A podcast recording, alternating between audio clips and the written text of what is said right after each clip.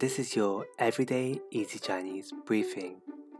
Hi everyone, this is Lin Lao Shi, and in each episode, we'll go through one new word a day and build phrases and sentences with this word. Today's word is ya. Ya. Ya means teeth.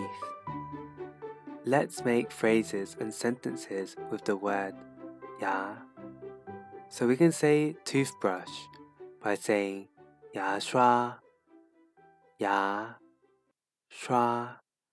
And if we swap this around, so if we swap the two characters around, we can create an action, a verb, to say brush teeth. To express this, we say shua ya, shua 牙, which means to brush one's teeth. Now let's make sentences with these two words. So with 牙刷, toothbrush, I always forget to bring my toothbrush when I go traveling with my friends, and they also forget to bring theirs too. So I always tell them, 别忘了把牙刷放到箱子里去。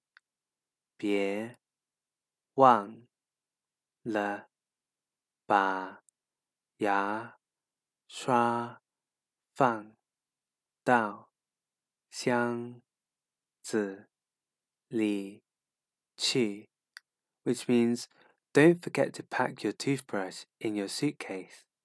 With 刷牙 do you have little brothers or sisters and children that don't remember to brush their teeth? You can tell them, 快去刷牙,快去刷牙, which means hurry up and brush your teeth. Okay, so that's it for today. What other phrases and sentences can you make up with the word ya? Let us know by stopping over at our forum on www.everydayeasychinese.com. See you again tomorrow for more Chinese practice. 再见。